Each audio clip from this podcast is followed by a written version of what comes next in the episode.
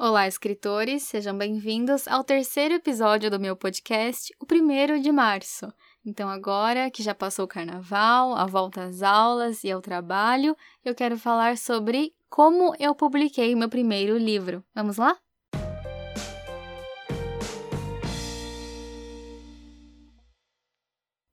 Em primeiro lugar, por que falar sobre esse tema? Né? É uma experiência pessoal, é um relato pessoal sobre algo que acontece de maneira diferente dependendo do escritor, da escritora, mas eu escolhi esse assunto para que você, especialmente se você ainda não publicou, para que você não cometa os mesmos erros que eu cometi e também para que você escute algumas dicas, alguns toques que eu gostaria de ter escutado antes de entrar no mundo da publicação. Então, meu primeiro livro foi um livro de contos, e assim como a maioria dos escritores, eu sempre tive esse sonho desde criança de publicar um livro com uma editora. Né? Eu não conhecia outras modalidades de publicação, publicação compartilhada, independente, autopublicação, não conhecia nada disso. A única forma que eu conhecia era a publicação tradicional com uma editora. Então, ao longo da minha vida, da minha pré-adolescência, adolescência, entrada na vida adulta, eu escrevi alguns contos, todos eles com um tema em comum, que era o tema da esperança, no sentido de não saber como será o dia de amanhã, mas esperar pelo melhor. E eu reuni esses contos reescrevi alguns de acordo com algumas mudanças que eu tive na minha vida, mudanças de opinião, mas em 2017 eu passei por uma época na minha vida pessoal de muitas mudanças, de muitas decisões, e foi aí que eu decidi publicar um livro, né, não importando o que aconteça, custe o que custar, sem aceitar não como resposta. Minha primeira tentativa foi participar do Prêmio Sesc de Literatura, que é um concurso literário que acontece lá em meados de fevereiro. Eles aceitam livros de contos e livros inéditos de é, escritores iniciantes, né, que nunca publicaram, e daí eu enviei o meu livro de contos, mas ele foi recusado porque eu não prestei atenção ao regulamento e acabei enumerando as páginas. Então, diante desse pequeno erro, eu comecei a enviar às editoras, e eu enviei para mais de 10 editoras, não fui recusada em nenhuma, mas foi aí que eu conheci a publicação compartilhada, que basicamente funciona assim: é, a editora arca com os custos da impressão e da publicação, enquanto você compra um grande número de exemplares para ajudar com os custos. Então, é analisando as propostas dessas mais de 10 editoras, eu acabei ficando com a editora Viseu, porque eles fizeram todo um atendimento diferenciado, eles eram flexíveis e muito compreensíveis em relação ao meu orçamento, que era muito limitado, e aí eu assinei um contrato de comprar 500 livros para ajudar nos custos da publicação.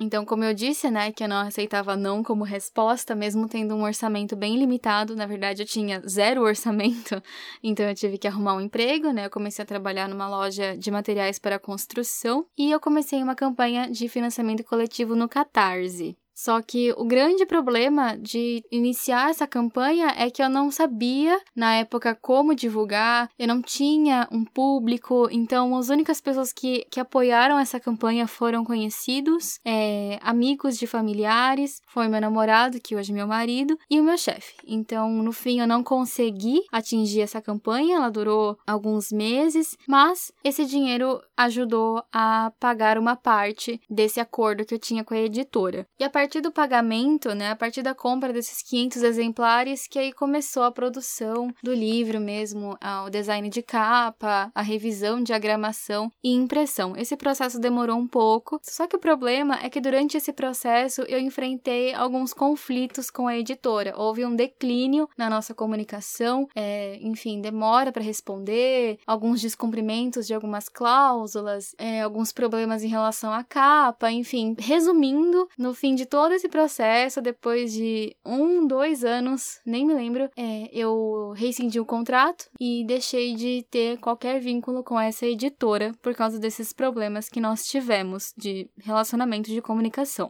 Então, no fim, eu, o livro foi publicado, eu recebi os 500 exemplares na minha casa, mas eu não recebi nada, eu não sei se vendi algum exemplar ou não, é, gastei muito dinheiro e os livros estão parados lá na casa da minha mãe. Primeiro, porque eu não tive nenhum preparo em relação a como eu ia vender esses 500 exemplares, e segundo, porque eu decidi criar uma segunda edição desse livro, de reeditar e publicar novamente algumas, algumas alterações, porque é, eu revisitei as histórias e percebi que muitas delas estavam mal escritas. Então, são exemplares descartados, são exemplares que dificilmente vão sair daquelas caixas.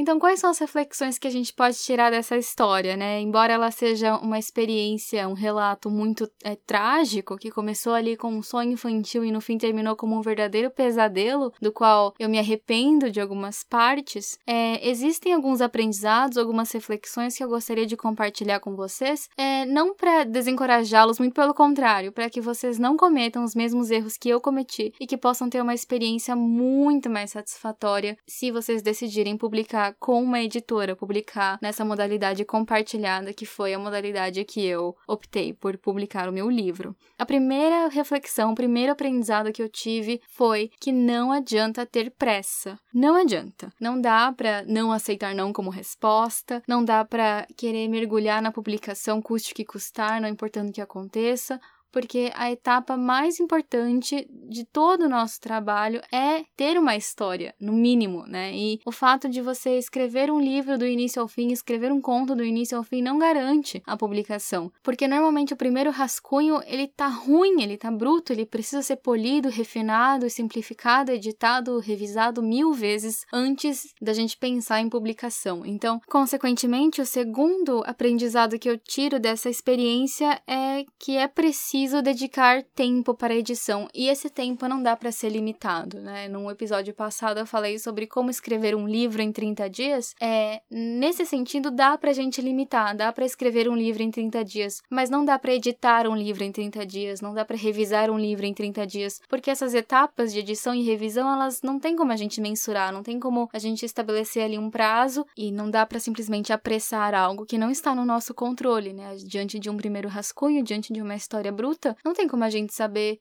o que deve ser editado, quanto existe para ser editado, podado, revisado e o que deve ser preservado. Não tem como a gente saber. Querer limitar esse processo é muito arriscado. Minha terceira reflexão diz respeito às modalidades da publicação. Como eu disse no início, quando eu decidi que eu iria publicar lá em 2017, no início de 2017, talvez no final de 2016, eu não sabia de nenhuma modalidade de publicação. Era 100% amadora, eu não sabia de nada, não conhecia nem a Amazon. Eu não sabia de nada. Então, esse é um dos meus maiores arrependimentos, não não ter pesquisado, não ter conhecido outras modalidades que talvez se encaixavam melhor no meu objetivo, no meu orçamento. Então, essa etapa é muito importante: pesquisar sobre as modalidades de publicação e estabelecer um objetivo realista para que é, você consiga encontrar qual a, a modalidade que mais se encaixa no seu perfil e nas suas condições, nos seus recursos disponíveis hoje.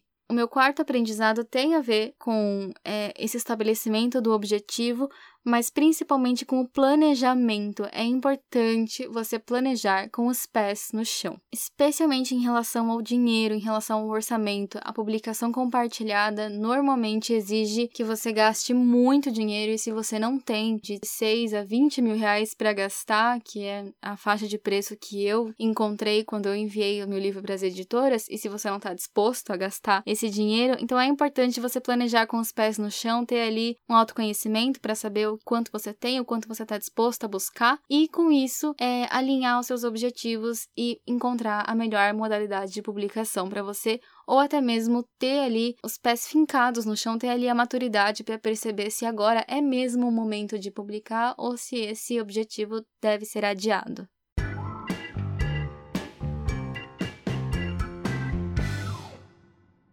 Outro aprendizado que eu gostaria de compartilhar diz respeito às editoras. Se você optar por esse caminho da publicação compartilhada ou da publicação tradicional, é importante, é muito importante que você leia o contrato direito. Especialmente em relação à exclusividade, aos direitos autorais, é muito importante que você preste atenção nessa parte, porque dependendo da editora, dependendo do contrato, é, talvez haja uma cláusula que exija que você tenha ali uma relação de exclusividade com essa editora por 3, 5, 10 anos, e aí você vai ter que rever os seus objetivos e os seus planos, seu plano de carreira, para saber se você está realmente disposto, disposta a manter esse contrato por tanto tempo. O próximo aprendizado que eu tenho para compartilhar é preciso estudar muito mesmo em relação, especialmente em relação à edição, revisão e também o ideal é que você contrate profissionais. Lógico, né? Porque você não precisa ser pau para toda obra, você não precisa saber de tudo um pouco ou fazer tudo, né? O processo de publicação de um livro ele envolve vários profissionais e muitos desses profissionais são especialistas nas áreas que você não é. E a minha última reflexão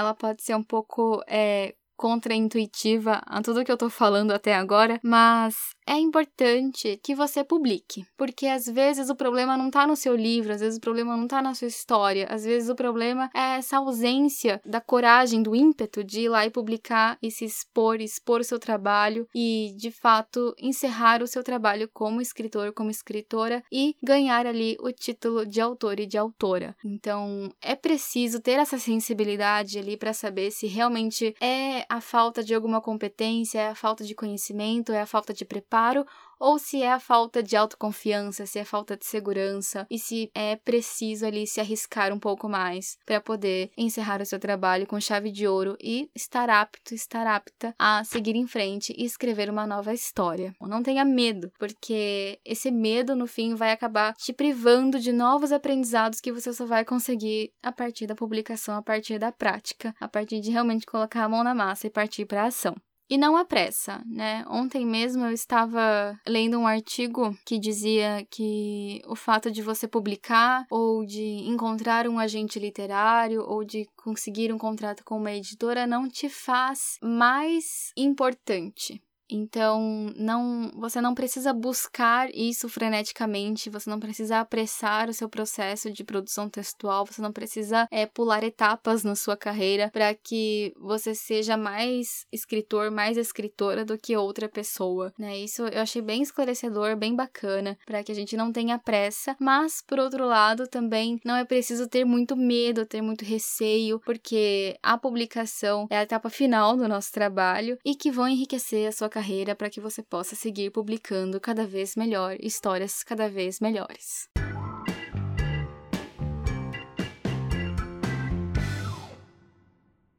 É isso por hoje. Se você está assistindo a este episódio no YouTube, você pode curtir, comentar inscrever-se no canal. Se quiser, você pode também compartilhar esse podcast com seus amigos escritores. Toda sexta-feira nós teremos um episódio novo e na próxima semana eu falarei sobre cursos de escrita criativa. Será que eles valem a pena? Até lá!